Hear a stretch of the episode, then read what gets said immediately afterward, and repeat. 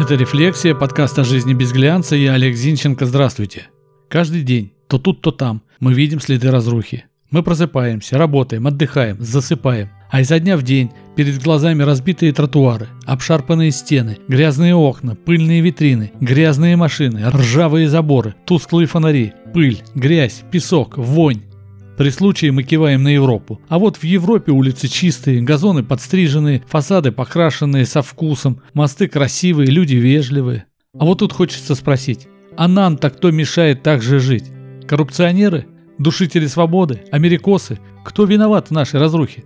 Думаете, вопрос риторический? Нет. Виновник есть, вполне конкретный, и более того, вы его знаете. Начнем с подъездов. Почему, живя в доме, мы терпим загаженные грязные подъезды? Неужели всем жильцам, пусть даже временным, трудно собраться и привести в порядок подъезд?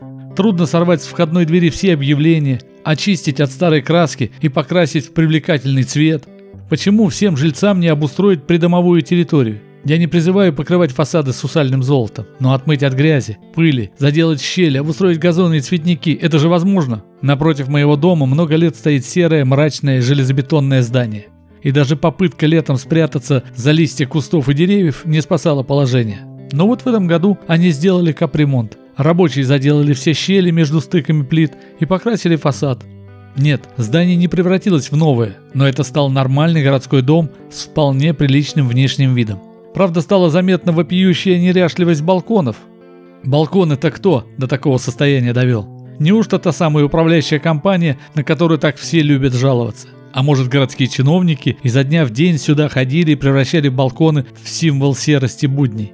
Очевидно же, что сами жильцы довели свою, заметьте, свою собственность до такого удручающего состояния. Если бы балконы никто не видел, и шут-то с ними, но балконы на всеобщем обозрении. Почему же мы не следим за ними, как за своей одеждой? Почему, если мы куда-то идем, то стараемся одеться в соответствии с моментом, качественно? А фасады домов, заборы, лицо нашего жилища иной раз приводим в такое состояние, что страшно не только смотреть на это уродство, но и думать о нем.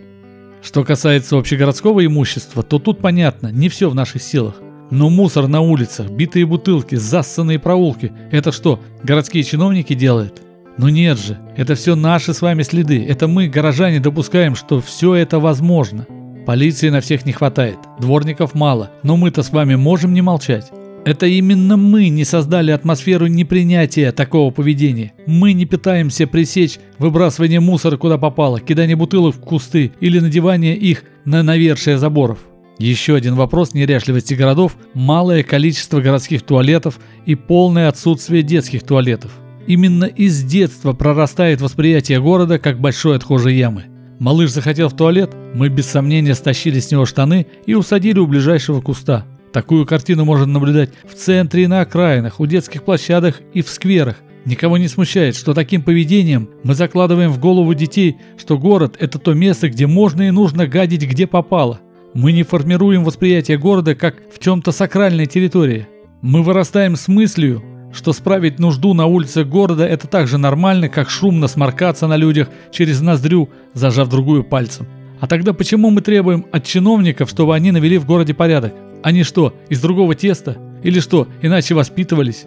Они так же, как и все мы, воспринимают город как большой мусорный бак, в который можно свалить не только свои возмущения, но и мусор, который лень нести туда, где ему действительно место. А еще причина бед в том, что мы привыкли смотреть на город из своей квартиры. В квартире чисто, модно, уютно, значит до остального нам нет дела. Напротив обшарпанный дом, заставлю подоконник цветами или занавешу плотными шторами – с улицы воняет. Поставлю кондиционер, чтобы не открывать окна. Подъезд превратился в кошачий человеческий сортир. Ускорюсь и максимально быстро покину его. Разбитый тротуар. В машине его не видно. Разбитая дорога. Буду ворчать в соцсетях. Хотя нет, что касается дорог, тут много активистов борьбы. Тут тебе и ямы в цвет раскрашивают, и коврами закрывают, и иные способы привлечения внимания используют. А знаете почему? Потому что дорога напрямую соприкасается с нашей личной собственностью, с машинами, мотоциклами и прочее. Так почему же вы забываете, что подъезды – это тоже ваша личная собственность? Именно так, лично ваша собственность. И собственность вашего соседа и соседки. Надо, приходя к кому-то в гости, не просто хвалить хозяина, говоря, что у него хорошая квартира, но добавлять «Жаль только, что ты подъезд загадил». Именно так. Это изощренное оскорбление указать хозяину на недостатки его жилища. Именно так. Я убежден, привлекательность и уют нашего города в наших руках. И только в наших руках. И какой-то случайный дядя вашим, именно вашим имуществом заниматься не будет. С душой заниматься не будет. Так и живем.